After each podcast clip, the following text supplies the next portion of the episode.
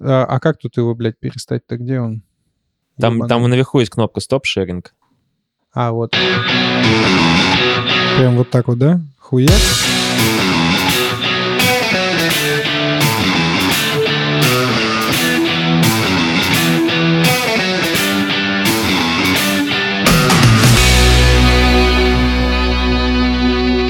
Лист подкаст.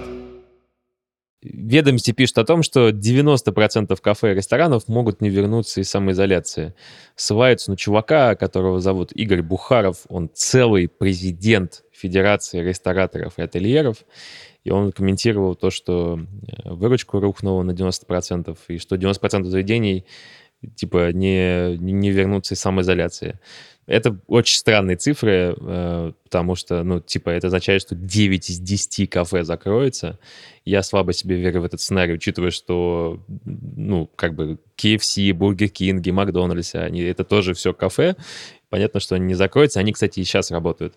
Поэтому цифры странненькие. Миш, ты, ты видел эту штуку, что ты думаешь? Не, я видел, конечно, эту штуку, да, то есть, ну, мне кажется, что поведение достаточно понятное. То есть, соответственно, э, нужно максимально испугать э, э, правительство. То есть вот когда э, президент какой-нибудь ассоциации сейчас выступает, э, у него есть определенная задача, да, то есть э, в хоре тех, кто сейчас говорит о том, что как бы спасите нас, пожалуйста, первыми, вот, а надо как бы говорить все громче и громче, чтобы тебя, в принципе, услышали.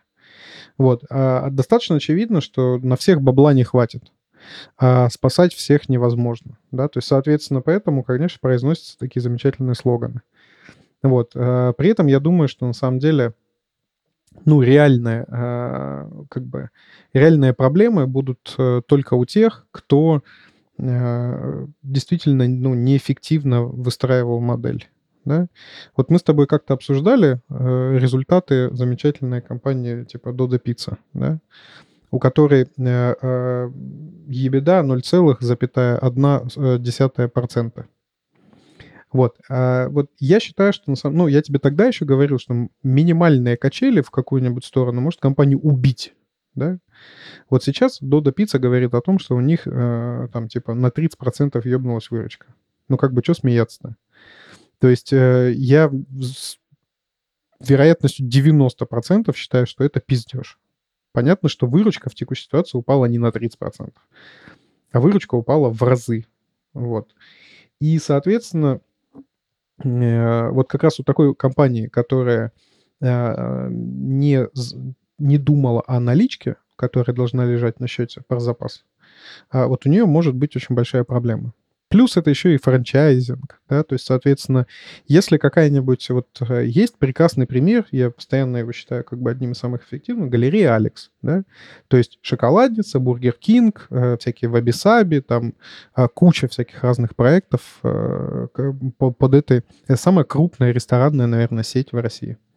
Вот, вот у них они выживут. Хоть у них и тоже не самая эффективная модель, но они выживут, потому что они могут действовать координированно. Да? То есть они сейчас могут пойти. Э, есть э, там первая мера поддержки экономики — это кредиты, бесплатные кредиты от Сбербанка и ВТБ под госгарантии на выплату зарплаты. И, соответственно, они пойдут скоординированно. А один какой-нибудь HR-директор э, этой замечательной шоколадницы придет в налоговую, скажет, пацаны, и мне теперь. Ему выдадут справку о том, что э, у него много людей, и он пойдет в Сбербанк, получит несколько миллиардов рублей. Вот, а на выплату этой зарплаты. У такой компании, как Dodo Pizza, в силу того, что это там, там 100 или 200 или 300 ИПшников, вот и у них будет жопа, потому что они не могут эти 300 ИПшников сразу же как бы скоординированно пойти и получить эти кредиты и так далее они начнут хлопаться. У компании очень большая, э, большая затратка на э, управляющую компанию, которая, собственно, эту фран франшизу выдает. И все это будет э, очень-очень больно. Не знаю, сдохнут ли они, но то, что они существенно переформатируются, это медицинский факт. И это нормально. То есть это вот как бы это хорошо для рынка ресторанного, а если с него уйдут а, всякие замечательные проекты типа Dodo Pizza, а, какие-нибудь кофейни ABC, которые там какими-то хипстерами управляются. Это очень правильно, что эти проекты сдохнут. Вот что примерно я думаю по этому поводу. У тебя какое-то тяжелое отношение к модным проектам. Э, вообще на улице в Москве сейчас э, более-менее видно, кто, кто помрет, а кто нет. Э, те, кто не помрет, стараются хоть как-то работать из-под карантина, работают на вынос. Там это, например, делает хлеб насущный, это делает KFC, это делает Burger King. Короче, много кто делает, и не только сетевые. А какой-нибудь, например, мое любимое серф-кофе, который тоже, наверное, ты скажешь, управляется Э, хипстерами, они, например, на вынос не работают, хотя, казалось бы, кофе, а все равно поток есть на улице так или иначе, да, я вот сейчас был на Тверской, там, в общем, свои, не знаю, 100 машин в минуту проезжает совершенно нормально. А, ты говоришь про Додо Пиццу, я готов с тобой опять поспорить, как мы с тобой спорили на Боинг, что все будет прекрасно с Додо Пиццей. Естественно, они не обанкротятся. Скорее всего, они сожмутся, сожмутся пропорционально рынку вряд ли сильнее, да, потому что Додо Пицца как бы адекватно реагирует на кризис, они убили все маркетинговые расходы, они сократили затратку офиса, они сократили какие-то еще ненужные вещи, они сократили все капиталовложения. Это, во-первых. Во-вторых, у них доставка. Доставка все-таки их вытягивает, да, то есть формат, когда у них было... Э, ну, как формат ресторана самого, да, когда ты заходишь в пиццерию э, и просто ешь, да, это, ну, вторая вещь для них, да. Первая вещь для них — это, конечно, доставка. И все, что происходит доставкой, я думаю, ты сейчас прекрасно понимаешь.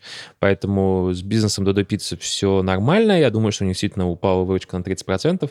Ты просто спекулируешь, тебе не нравится Додо Пицца, тебе вообще не нравятся бизнесы, которые на слуху, э, поэтому, эм, поэтому так про них говоришь. Мне нравится компания Apple, не поверишь. Вот такое, знаешь, меня очень э, креативное мнение, да, то есть мне нравится компания Apple, компания Apple, наверное, ну, такое ощущение, как бы немножко... На И компания Роснефть вот, тебе еще нравится, мы знаем. Малень, маленькая, динамично развивающаяся компания Apple, да. Соответственно, э, у меня нет никакого вообще предубеждения к любым компаниям. Я говорю о том, что существуют риски. Не готов спорить с тобой о том, что умрет Дота Пицца или или выживет. Вопрос на самом деле в другом. Вот качество ведения бизнеса а, это то, как а, любой бизнес готов к потрясениям, каким-то изменениям внешней конъюнктуры, к а, каким-то кризисам внутренним, да, то есть, соответственно, когда у какого-нибудь озона там начинают бастовать какие-нибудь курьеры и так далее.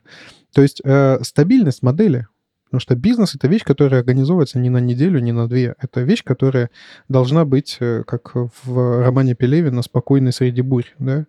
Иначе это, в принципе, не бизнес, это хуета какая-то. Вот. И когда я смотрел на Дудо Пиццу в, ну, там, условно говоря, вот э, пару месяцев или пару-тройку месяцев назад, когда мы ее последний раз обсуждали, я вижу, что у нее э, ебеда в 0,01%, я считаю, что такой бизнес неуспешный. Э, и неустойчивый, самое главное. И вот мы с тобой э, эту историю тогда обсуждали, и а вот оно как бы случилось. Риски для компании в данный момент, они достаточно высоки. А к тому, что это может э, либо существенно сократить бизнес там, в два, в три раза, да, либо это может их убить, либо еще что нибудь может произойти. Безусловно, они могут вывернуться. Но вопрос просто заключается в том, что а, компания пришла к этой ситуации неподготовленной, а могла быть боль, чуть более подготовленной. Если бы их резервы составляли, там, не знаю, 100 а, или 500 или 800 миллионов, да, им этого хватило бы для того, чтобы каким-то образом э, удерживать эту всю историю на плаву, а сейчас этих резервов нет, потому что у тебя ебеда была 0,01%. И зарабатывали не всей конторой из э, тысяч хипстеров, там, не знаю, там, э, 100 рублей. И в этом, на самом деле, э, принципиальное отличие вообще тех компаний, которые строятся именно как бизнес, и компаниями, как ты говоришь, модными. Я считаю, что вообще у компании есть только один критерий, да, то есть это э, э, там, э, прибыльность, ну, можно сказать, маржинальность, можно сказать, обороты и так далее. А когда бизнес становится модным, вот в этот момент у него появляются проблемы, потому что его ведут не для того, чтобы зарабатывать деньги, а для того, чтобы там как-то самореализовываться, чтобы там а, вставать около зеркала и как бы э, мастурбировать на самого себя. Вот. Но это как бы я считаю, что э, такая опасная модель ведения дел. Миша, ну давай скажем откровенно, вот те, и вернемся к новости, да, вот эти 90% э, кафе и ресторанов, да, какое количество в Москве ресторанов, которые открыты не как бизнес, а как э, развлекалово, как э, бизнес для жены, то есть тоже какая-то херня, да, и, и понятно, что... Очень большое вот, количество, а, конечно. Как бы о, о них и речь, да, а Додо Пицца это, в общем, это, это бизнес и с точки зрения цифр, и с точки зрения технологий, с точки зрения развития, поэтому, конечно, они подошли, они там активно развивались, да, и подошли, э, подошли к ситуации без резервов, но, как, в общем, и много других компаний, которые ставили 100% денег и 100% усилий на развитие. Я не, ни в коем случае их не защищаю, да, хотя, в общем, э, имею некоторые основания их защищать.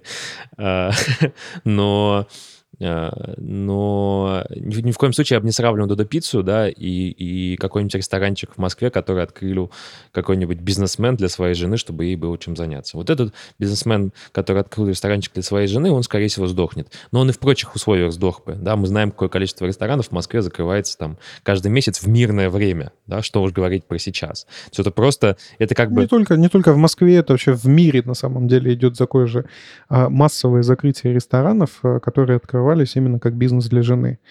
И я не, не считаю, что Додо Пицца — это бизнес для жены или что они стоят абсолютно в одном ряду. Я считаю, что э, подход сам по себе и там, и, э, и там похож на самом деле. У тебя э, ты не обеспечил устойчивость модели. И в этом э, я считаю, что очень большая проблема э, конкретно Додо Пицца.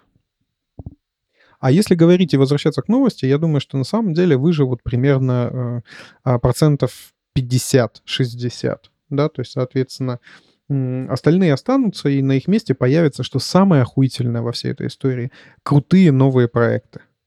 А ресторанка — это действительно, если брать мировой уровень, я там, где бы я ни был в мире, такого качества ресторана, может, я просто-напросто не так э, изучал какие-нибудь гайдлайны, куда бы надо сходить в какой-нибудь Испании, Италии или еще где-нибудь.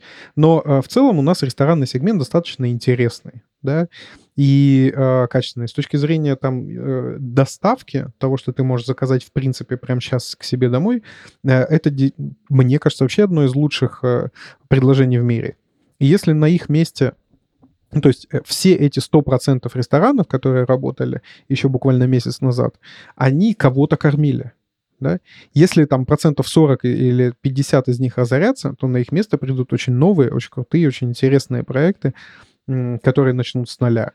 И в этом как бы очень классный э, момент э, вообще любого кризиса, в том, что обновление, в том, что новое, в том, что будет очень интересно. И я на самом деле очень жду этого момента. Да, в общем, я тоже э, буду рад э, обновлению мест вокруг себя, но, но при этом я бы, наверное, Надеюсь, я сумею сохранить какую-то умственную стабильность, и мне никогда в жизни не придет мысль открыть какой-нибудь ресторан или какой-нибудь бар э, в Москве, хотя мне кажется, что с точки зрения вот бизнеса, который, ну, с точки зрения людей, которые только начинают заниматься бизнесом, да, это одна из самых первых идей, которые приходят им в голову. Это все вот, ну, всегда заканчивается, э, даже, даже в обыкновенное время, да, все это разоряется, а сейчас это все просто окажется, окажется в трубе. Ну и, в общем-то, бог с ним. То есть у меня нет никакого сожаления по этому поводу. Российская нефть марки Urals подешевела до 13 долларов за баррель. В Европе она продается уже дешевле мазута. Э, в общем, нефтяная, э, нефтяная битва э, Саудовской Аравии и России — это одна из ключевых тем уже последний месяц.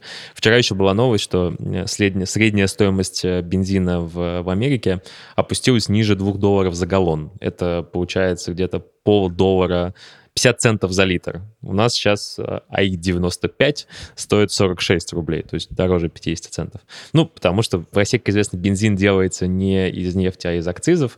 Я думаю, сейчас э, э, Миша э, много чего интересного у меня по этому поводу скажет. Во-первых, оно там стоит 53 цента. Да? Во-вторых, э, как бы эти замеры идут по э, самым дешевым заправкам. Во-вторых, 53 цента как раз это и есть примерно типа, те же самые 46 рублей, потому что мы с тобой верим по Москве, а в, в среднем по России э, бензин рубля на 2 на 3 дешевле, э, чем э, в Москве. Поэтому в целом как бы вся новость заключается в том, что ну, у нас бензин стоит столько же, сколько в Соединенных Штатах.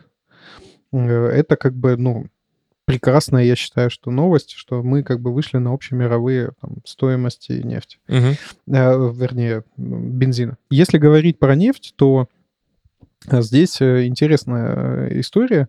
Вот, а через три месяца закончатся все мировые хранилища, а, в которых можно, собственно, сливать купленную нефть. Вот, поэтому нас ждет очень интересный период. Обычно, э, смотри, рынок нефти — это очень крутая э, штука, да? Он был на протяжении, наверное, не знаю, нескольких десятков, если не сказать сотни лет, очень саморегулируемый. Смотри, э, прикол был в чем? Значит, как только нефти в мире, значит, становится слишком много, вот, а, соответственно, она начинает дешеветь, а тут же с рынка вылетают те компании, которые не могут э, ее производить так дешево, а, соответственно, предложение на рынке сокращается и э, цена растет. Вот, соответственно, а, как бы еще история была в том, что цикл инвестиций в нефти, он а, очень длинный. То есть между тем моментом, как ты подписал договор с банком, что он готов тебе выделить а, там миллиард долларов на а, разработку какого-нибудь месторождения, и а, в моменте, как ты с этого месторождения продал первый баррель, а, проходит 2,5-3 года да, в лучшем случае. То есть, соответственно, люди, которые торгуют на бирже фьючерсами на нефть, прекрасно это знают. Поэтому, как только начинается, начинает снижаться очень сильно цена, люди очень хорошо а, прогнозируют, да, что а, сейчас а, разорятся какие-то ребята, Следующие ребята, которые пойдут брать в банке э, кредит, еще очень через долго выйдут на, это, на этот э, рынок, и поэтому, э, соответственно, спрос со- э, сократится, а поэтому э, надо быстренько-быстренько бежать и покупать эти фьючерсы, там, условно говоря, с отсрочкой там, на полгода, на год. И поэтому, по сути, цена э, как бы достаточно э, для такого э, спекулятивного рынка, она всегда более или менее была, э, ну вот как-то э, флотировала, да. А, а сейчас уникальнейшая вообще ситуация за всю историю вообще э, э, рынка нефти, которую мы наблюдаем. Это фантастическое сокращение спроса. То есть, с одной стороны, а, там 90% э, самолетов, я не знаю, 80-70% самолетов стоят на земле. А самолет, он тратит бензина, ну, прям как бы очень много, да. Соответственно, а, огромное сокращение вообще, в принципе, э, турпотока на автомобилях, да, то есть, соответственно, а, огромное сокращение производств, которые используют э, какие-то а, нефтепродукты и так далее и тому подобное. И все это просто сжало спрос в моменте. Да, потому что э, я помню в мирное время, как э, все аналитики, э, схмурив бровки, обсуждали, что нам делать с проблемой надвисания спроса на 1 миллион баррелей в день. То есть, соответственно, в день а, потреблялось на 1 миллион баррелей в день меньше, чем производилось. Сегодня это 45 миллионов баррелей в день. То есть каждый день мы генерим примерно в 45 раз больше нефти, чем потребляем.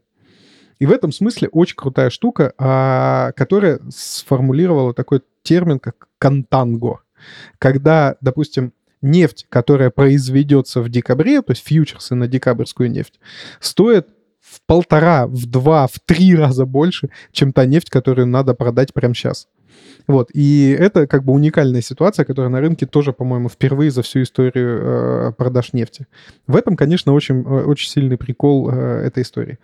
Вот. Э, и поэтому с ней на самом деле э, непонятно, что делать. Да, конечно, надо ее покупать а в тот момент, когда она ебнется до 20, но в идеале, конечно, ее покупать, когда она до 20, не майский фьючерс, который надо вот прямо сейчас э, реализовывать, а скорее ноябрьский или декабрьский. Вот тогда а, а, станет действительно очень большая проблема, потому что, ну, конечно, конечно, хранилище надо хоть насколько-то опустошить, чтобы м, как бы те люди, которые торгуют нефтью, начали ее покупать. Все остальное, вся остальная вещь как бы сейчас будет просто на уровне какого-то там, каких-то спекуляций на фоне того, что наш там министр энергетики товарищ Новак будет говорить какие-то правильные вещи. Или они договор... сядут с аудитами и с арабами. Нигилист образовательный, обратный процесс от контанга называется баквардация, когда фьючерс в будущем стоит дешевле, чем э, сейчас. Миш сказал о том, что фьючерсы на декабрь действительно стоят там э, гораздо дороже, чем, чем текущая цена. Это означает, что ну, как бы рынок ожидает, что к декабрю стоимость выправится аж до 40 долларов. Фьючерс на декабрь сейчас стоит, по-моему, 37 или 36 долларов за, за баррель. Соответственно, люди, которые его покупают, ожидают, что она будет еще больше.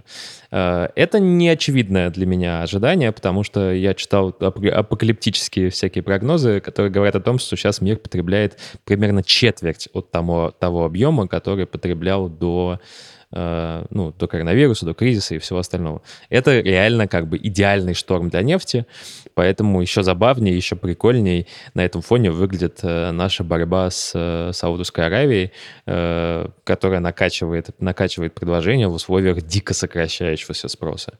Абсолютно непонятно, когда начнется выправление этого потребления, да, потому что понятно, что ну, в какой-то момент в этом году самолеты начнут летать, да, но в каком объеме они начнут летать, непонятно. Понятно, что очень много пожилых людей там останутся до, дома еще долго, да, э, соответственно, там туризм будет поджат. Туризм будет поджат еще и тем, что кризис. Поэтому это абсолютно не, не, очевидная, э, не очевидная вещь. Э, я хочу сказать о том, что сырьевые рынки очень неочевидные и сложные, поэтому я в них почти никак не участвую, потому что просто не, не разбираюсь во всем объеме э, информации, которая там есть. Ну, то есть... Ну да, они, э, да, они на самом деле очень прикольные. И здесь есть еще на самом деле одна интересная новость во всей, э, во всей этой канители. То, что мы усаживаем э, США за стол переговоров. Вот, э, мы уже как-то об этом говорили, но я думаю, что на самом деле э, мы стоим на пороге очень... Знаменательного события в принципе на рынке нефти. И это событие называется э, всемирный картель. Да, тотальный картельный сговор. То есть да. э, тотальный картельный сговор, да, то есть, соответственно, у нас будет сначала был ОПЕК, потом стал ОПЕК плюс, в который вступила еще Россия, и вот добрый вечер. Теперь у нас есть э, ОПЕК плюс весь мир да, то есть, соответственно, США, крупнейший в мире производитель нефти, Саудовская Аравия, Россия и еще тут весь вот этот вот... Казахстан, Азербайджан. Все эти ребята сядут в кучу и договорятся о том, как они теперь будут регулировать а, добычу нефти. Соответственно, а, США придется поджать себя и поджать существенно, либо разориться. Вот, а, и, соответственно, мне кажется, в этом и есть весь смысл а, той войны, которая сейчас развернулась, что мы все сели и договорились. И это будет очень классная история. В первую очередь, конечно же, для России. Потому что э, мы э, получим возможность продавать нефть, э, э, которая у нас, ну, пока еще занимает очень существенную долю в, э, внутрь, ну, в, в, в валовом продукте, который мы производим, по вполне себе реальной цене. Вот, и я думаю, что мы договоримся со Штатами, и с арабами, и цена будет и 50, и 60, и 70, и 80, потому что комфортная э, цена для слонцевиков, она типа 65, да, вот, а, соответственно, я думаю, что они выведут ее на 70 в перспективе 21-22 года точно. Если, конечно же, это, э, ну, какой-то здравый смысл возобладает. Я сомневаюсь, что, полу- что получится усадить Америку за переговоры по технической причине. В Америке достаточно много производителей нефти, это десятки, если не сотни компаний, и как бы если эти переговоры будут вестись на межгосударственном уровне, да, тогда правительство Соединенных Штатов будет вынуждено просто талончики раздавать на добычу. Ну, то есть реально там вы добываете вот столько, вы добываете вот столько, вы добываете вот столько. Ровно то же самое, что делает, в общем, Саудовская Аравия и Россия, но а у нас компаний мало. сомневаешься в том, что Штаты это могут сделать? Нет, я не сомневаюсь в том, что Штаты это могут сделать, я сомневаюсь в том, что эта сделка удержится, да, то есть мне кажется, что как только стоимость... Ну, то есть сейчас в кризисный момент, да, эта сделка может быть, э, ну, как бы выходом для, для всех участников достаточно комфортным, да.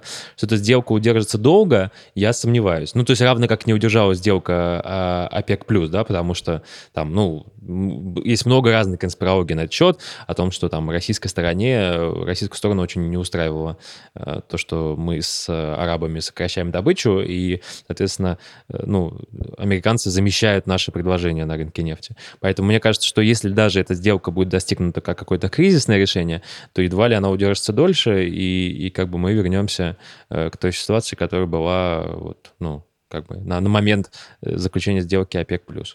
На самом деле, э, тут как бы история э, немножко не такая. Есть такой формат, как прецедентное право. То есть, когда люди обсуждают теоретические возможности какие-то, они очень плохо понимают, э, чем эти возможности грозят там, и так далее. Та ситуация, которая сейчас сложилась, да, то есть с учетом инфляции, а нефть стоит примерно на уровне 1930 какого-то года, да, вот, то есть э, все сейчас обсуждают, что типа нефть откатилась на 2002 год. Нет, нефть откатилась на, э, да, чуть ли не на 80 да, 80 лет 80 назад да. по стоимости. И, соответственно, а, вопрос, вопрос на самом деле заключается в том, что все государства поняли наконец-то, чем грозит бесконтрольное производство нефти. Оно грозит просто э, э, глубокой депрессией всей отрасли. И каждая страна, включая США, а тем более США, понимает, что либо это, этот картель будет теперь вечным, либо э, пиздец. Все посмотрели на то, как Саудовская Аравия зафрахтовала абсолютно все танкеры, в которые можно залить нефть, да. Все посмотрели, как Россия э, договорилась с Китаем об увеличении, э, соответственно, э, поставок, и в той ситуации, когда там в 4 раза сократилось потребление, да, и все поняли, что не-не-не, а, надо договариваться. Именно поэтому э, товарищ Трамп звонит Путину и договаривается о том, чтобы садиться за стол э, переговоров. Это уникальная, на самом деле, ситуация. Я вообще, на самом деле, в шоке, когда мы... Э, я помню те времена, когда я был очень маленький, вот, когда э, Россия получала гуманитарную помощь, и мы сидели и обсуждали с э, друзьями, будут ли в этой гуманитарной помощи игрушки. Да? Вот. А сейчас настало время, когда Россия гуманитарную помощь поставляет США, вот, и когда Дональд Трамп звонит и обсуждает с Путиным, а как бы им порегулировать рынок нефти. На самом деле, это фантастическая для меня картина а, лет 25 назад, но вот она, собственно, стала реальной.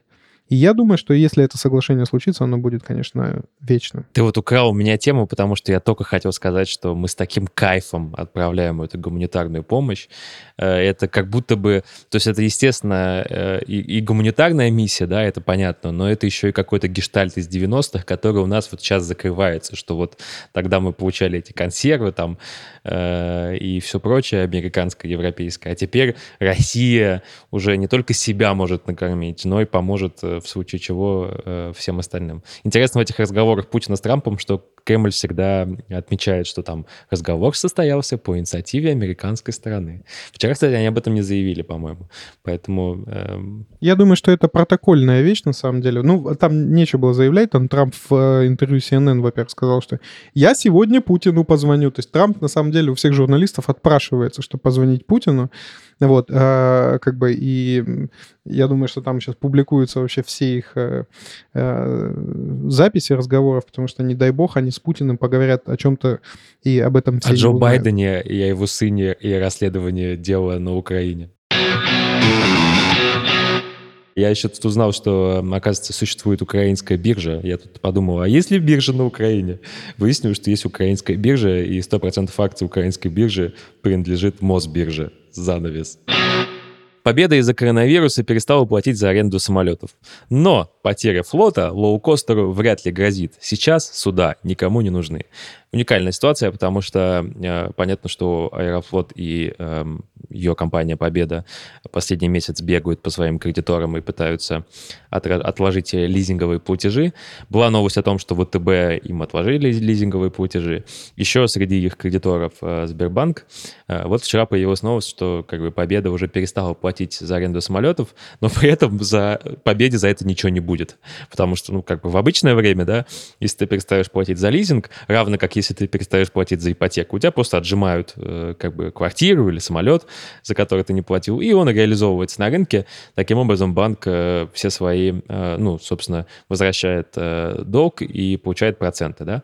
То есть это абсолютно, ну, как бы в данном случае лизинг это просто залог, да, то есть э, самолет в залоге э, до момента, пока ты его выплатишь. А сейчас как бы уникальная ситуация в том, что ну вот Победа перестала платить, и чего? Ну то есть э, банк-заемщик все равно э, не может, э, не может этот самолет реализовать, да, поэтому условия лизинга как бы не, не выполняется. Это забавная ситуация. Я думаю, что, конечно, они получат отсрочку по всем платежам, потому что их кредитуют э, госбанки, и Аэрофлот, естественно, максимально помогут, спасут, э, и, и он продолжит также прекрасно летать. Миша, ты любишь Аэрофлот? Скорее спасут победу в данном случае, они уже рассматриваются как отдельная компания. Тут как бы интересная история вот в чем, что на самом деле это новость, а не про победу. Ну, то есть э, странно было бы, если бы Победа в текущей ситуации платила бы какие-то лизинговые платежи. Победа — это лоу-костер, да? У него, условно говоря, есть 2 рубля прибыли с каждого, э, с, с каждой тысячи рублей, которые они через себя проворачивают. Вот, соответственно, если денег нет, то, собственно, э, они как бы... Для них каждый полет сейчас... Э, был бы фантастически убыточным, да, поэтому они вот отменили все полеты вообще, в принципе, по России, и не только по... Ну, то есть сначала они им запретили летать в другие страны, а после этого они за... Э, перестали летать и по России, потому что для а, победы там три свободных кресла это уже практически убыточный а, а, перелет, да, а когда там вообще, в принципе, в самолете сидят три человека, то это как бы а, очень и очень... Эти три э, человека — это пилот, э, второй пилот и стюардесса, конечно. Да, да. А остальных двух стюардесс уже сократили. Да, да. Вот, соответственно, э, история как раз в том, что как бы понятно, что Победа и не могла за это платить. Новость на самом деле интересна тем, что усугубляется ситуация с банковским сектором. Вот я считаю, что как бы вообще в авангарде все, всего падения всегда должен э, находиться именно банковский сектор, который у нас почему-то совсем не падает. Да? То есть, соответственно, э, тот же самый Сбер, да, то есть упал там на 25%. Хотя на самом деле э, количество просрочки, которое будет происходить, оно на самом деле фантастически э, растет. То есть я себе представляю, какое количество, ну, допустим, там тот же самый весь ресторанный сектор. Сколько в нем было задействовано людей, которые э, ипотечники в Сбербанке, а, сложно даже представить. Да? А все-таки ипотека — это такая дорогая штука. Да? То есть ты, соответственно, у тебя там тело долга, там 3-5 миллионов, человек, 3-5 миллионов э, рублей на, каждого, а, на каждое рыльце. А в отдельных случаях там до 20. Вот, соответственно, а, и вот такие крупные федеральные вещи, да, то есть которые касаются лоукостера Победа, там каких-то еще крупных компаний, которые просто приостановили платежи. И Сберу и ВТБ это придется все делать за счет э, собственного капитала. То есть, соответственно, капитализация компании а, а, будет существенным образом сокращена не, совершенно не на 25%. Да? Это как бы первая, наверное, такая история. Вот. А, вторая история — это то, что компании эти, ну, типа там Сбер и ВТБ, точно совершенно откажутся от дивидендов. И, соответственно, ну вот на мой субъективный взгляд, лететь они будут да, вниз очень активно и очень сильно. Вот, поэтому, как бы, я, конечно, стою в шартах по Сберу. Ну, да, ну, ты просто, Миш, э, спекулянт долбанный и не знаешь, что Россия — это островок стабильности, потому что, в общем, американские и европейские банки все весело грохнулись на сначала на 50%, потом они откатились чуть-чуть, да, сейчас они где-то все теряют там 35-40%. Я говорил про там Банков Америка, про Deutsche Bank. А, и все прочее. На этом фоне вообще российский фондовый рынок смотрится действительно островком стабильности, потому что, ну, даже наша компания, э, компания Яндекс там потеряла, ну, сколько там, 15% от, от пика, да, ну, Apple, твоя любимая, потеряла гораздо больше. Поэтому э, как бы непонятно, что, что, что происходит у нас, да, потому что действительно падение по российским бумагам не такое катастрофическое, как оно было в Америке, даже учитывая то, что э, рубль, в общем, долбанулся на 20% за, за прошлый квартал. Э, это интересная ситуация. А если исключить теорию заговора относительно того, что какой-то ЦБ залезла в стакан и как бы там что-то себе э, накупает, откупает и так далее. Если вот эту всю теорию убрать, то как ты думаешь, э, в чем причина? Мне кажется, что российские компании изначально были недооценены, потому что у нас есть э, некоторые там страновой риск и все такое, да, но касается ли... Ну, то есть, например, там компания Башнефть была самой... Э, с точки зрения показателей PE, по-моему, одной из самых выгодных, сам, одной из самых лучших э, нефтяных компаний в мире, да, у нее был там PE 4, да. Э, это было... Самый лучший. Да, это да. было там в декабре, когда все, все перло вот так. Поэтому, естественно, Россия недооценена, но страновой риск-то никуда не делся, простите. То есть не то, что вот у нас тут э, случились какие-то, появился независимый суд, центральный банк, там, сменяемость власти, все такое. То есть страновой риск-то никуда не делся, да. Поэтому, может быть, российские акции падают меньше за счет э, как бы их общей недооцененности, да. Но в целом, мне кажется, что у нас, э, нас тоже ждет, в общем, веселое время э, ближайшие полгода. Да. Я как человек, который сижу очень глубоко в шартах, да, и как бы ставлю именно на падение российского рынка. И я считаю, что вся эта история заключается в надежде. То есть, когда средний инвестор а у нас сейчас очень сильно много там домохозяйств. И, в принципе, а даже по отчетам там всяких главных аналитиков всевозможных банков, вот, а, я вижу общее настроение, общее понимание ситуации, да, то есть, а, в принципе, российский рынок готовится к тому, что у нас э, пандемия пройдет э, очень э, аккуратно и очень по касательной относительно всего мира, потому что действительно меры российского там, правительства, они достаточно агрессивные, жесткие и эффективные тем самым. И в этом смысле мы, конечно же, очень существенно отстаем от всего мира по заражениям. И, а, судя по всему, оно не пройдет в каком-то таком вот фантастически а, а, ужасном виде, как в какой-нибудь Италии.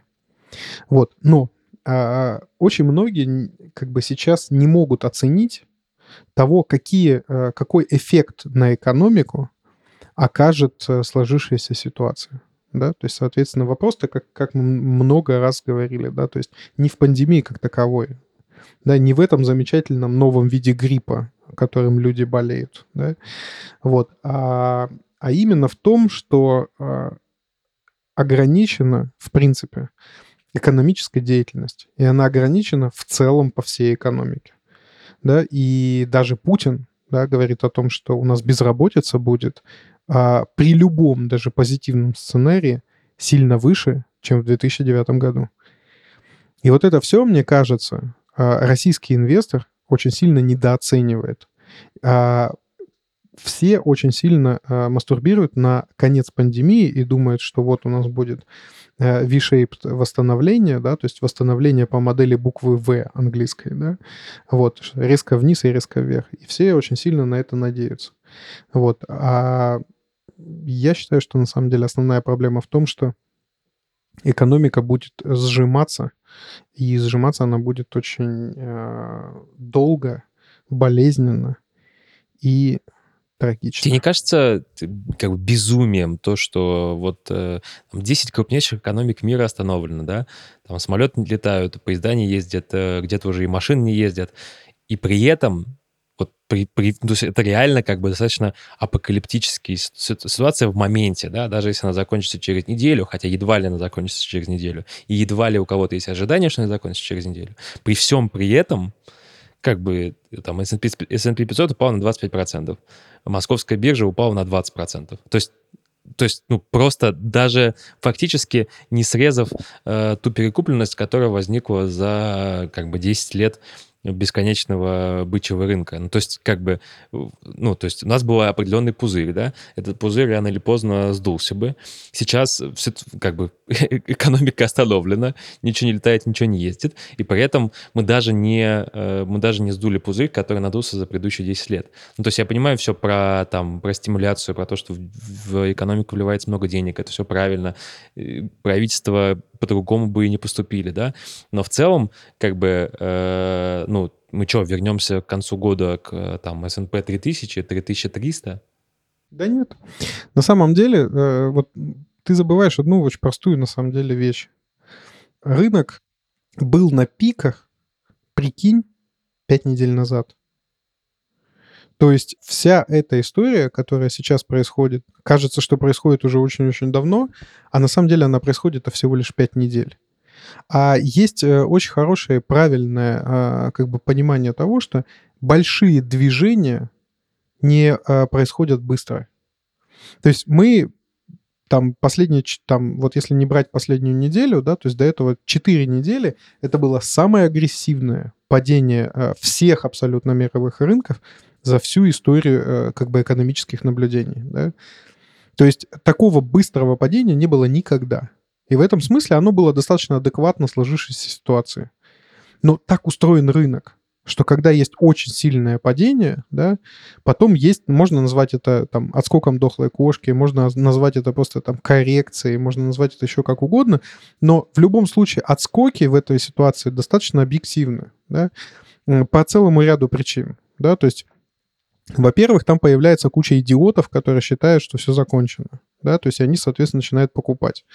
А спекулянты, люди, которые э, такие э, зарабатывают на бирже путем ежедневных операций, естественно, подхватывают эту волну, потому что они торгуют по тренду. Да? И, соответственно, э, очень сильно это быстро начинает на, набирать обороты. Тут под, подспевают всякие а, а, мамкины аналитики, которые говорят о том, что ну все как бы, сейчас будет восстановление, да, то есть сейчас все будет хорошо, рынок уже все заложил, сейчас все будет классно и так далее. Но просто это не совсем так. То есть если бы люди умели оценивать ситуацию э, э, и прогнозировать экономические события, то все было бы гораздо быстрее. Да? То есть мы бы одной свечкой упали бы э, с 3300 на 1500, да, и оттуда постепенно бы начали отрастать там согласно как бы купленных билетов, да, вот. Но жизнь, к сожалению, она чуть более сложна, да, то есть сложна. Поэтому, конечно же, я думаю, что вся эта история просто растянется на несколько месяцев. И в этом есть еще как бы одна, на мой взгляд, очень прикольная мысль. Да? Вообще биржевой трейдер и вообще люди, которые участвуют в э, экономике, они э, должны быть быстро обучаемыми. Да? То есть вот прикинь, а, э, никто из нас ничего не знал о вирусологии. Да?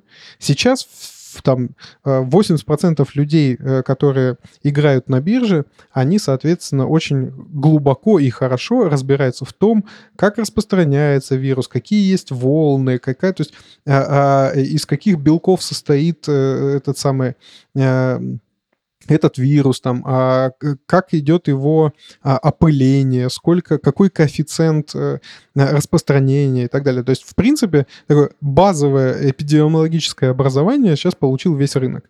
И в этом смысле очень прикольно, что каждый, э, каждое новое событие на рынке, да, то есть ты как э, инвестор, как трейдер, ты должен быстренько оценить, быстренько в нем разобраться, понять, как оно устроено, для того, чтобы э, как бы иметь правильное представление о том, как тебе действовать в будущем. Да? Вот это очень прикольная история. Так вот, а в силу вот этой вот очень обрезанного формата образования далеко не все люди понимают, каким образом дальше эта история будет развиваться. Вот э, никто же из нас не получил этого образования, да, то есть, соответственно, ну, такого классического, да, соответственно, мы вынуждены, исходя из обрезков этой информации, делать какие-то выводы. Вот мой вывод заключается в том, что э, у этого э, вируса будут очень много вспышек, да, соответственно, он просто не может загаситься на этой истории. Пока 70% населения Земли не переболеют этой историей, карантины, которые могут повторяться, они просто неизбежны. И эта история может продлиться и год, и полтора, и два. То есть с открытием границ, потом закрытием границ, потом снова открытие, потом... То есть ограничительные меры — это надолго. Пока эту кривую заражения не сгладишь до того момента, чтобы по чуть-чуть не заразились все, да, то есть, соответственно, до этого момента э, ограничительные меры будут действовать. Вот, и поэтому, конечно же, падение должно продолжиться. Пиздец. Здесь нет вирусов никаких. Вот ты же не заметила, что они летают? И я тоже не вижу. Это холодильник. Это самое лучшее здоровье. Лучше, чем спорт, особенно лед, холодильник этот. Антивирусное лекарство, самое настоящее. Белоруссия запретила экспорт гречки и чеснока. Интереснее всего, конечно, на фоне э, коронавируса смотреть на Беларусь, потому что Беларусь — это страна, вот как есть ВИЧ-диссиденты, да, это люди, которые отрицают существование ВИЧ. Так у нас появилась коронавирус-диссиденты, и это Республика Беларусь. Э, я думаю, что вы смотрели всякие ролики с э, Лукашенко, где он э, комментирует, значит, вирусную тематику. К сожалению, в Беларуси нет никакой фондовой биржи и нет никаких публичных компаний почти, потому что я бы обязательно, конечно, сыграл бы на их понижение, потому что более-менее понятно, что страна, которая не предпринимает вообще никаких усилий в сторону коронавируса, она страдает, страдает больше всех, да, потому что это кривая, на которую, по которую все знают, не сглаживается, система здравоохранения перегружается, люди умирают. А, Беларусь почти ничего а, не делает. Собственно, исходя из этого, кстати, мы закрыли границу с Беларусью, да, потому что Беларусь заняла радикально отрицающую позицию по коронавирусу. Очень интересно, что с ними произойдет, и в частности произойдет с белорусской экономикой, которая сейчас, в общем, работает на полную силу, даже в условиях того, что спрос, естественно, сокращается.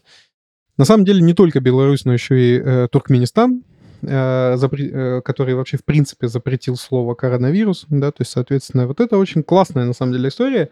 Э, я всегда в этой ситуации думаю, что вот когда ты, допустим, очень долго работаешь и э, у тебя появляется какой-то сначала небольшой бизнес, потом большой, ты потом ты э, подрастил еще какой-то большой, и вот, собственно, он там вырос, и а, ты э, владелец какой-то там э, достаточно крупной компании. А вот э, в случае с э, Лукашенко очень классно, что у него есть целая страна.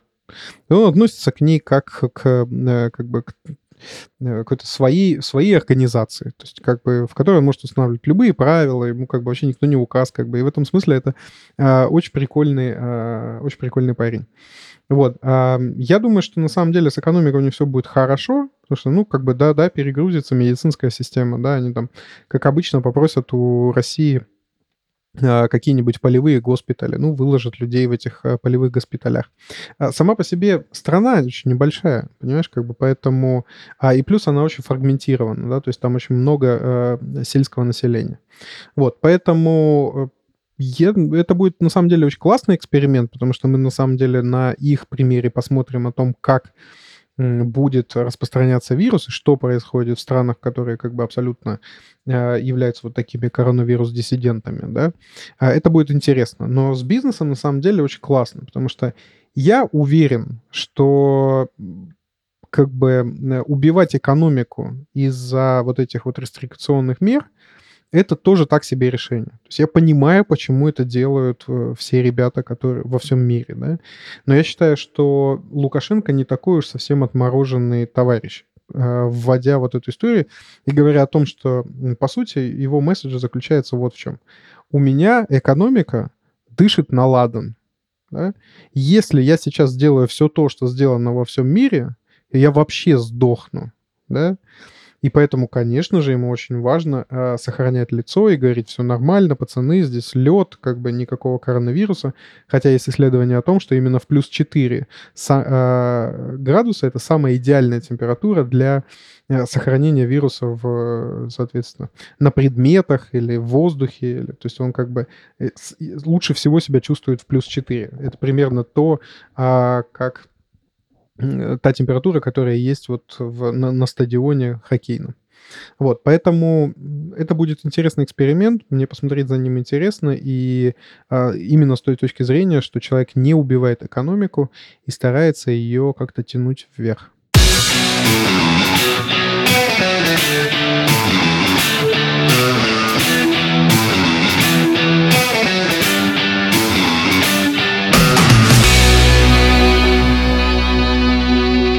Лист подкаст.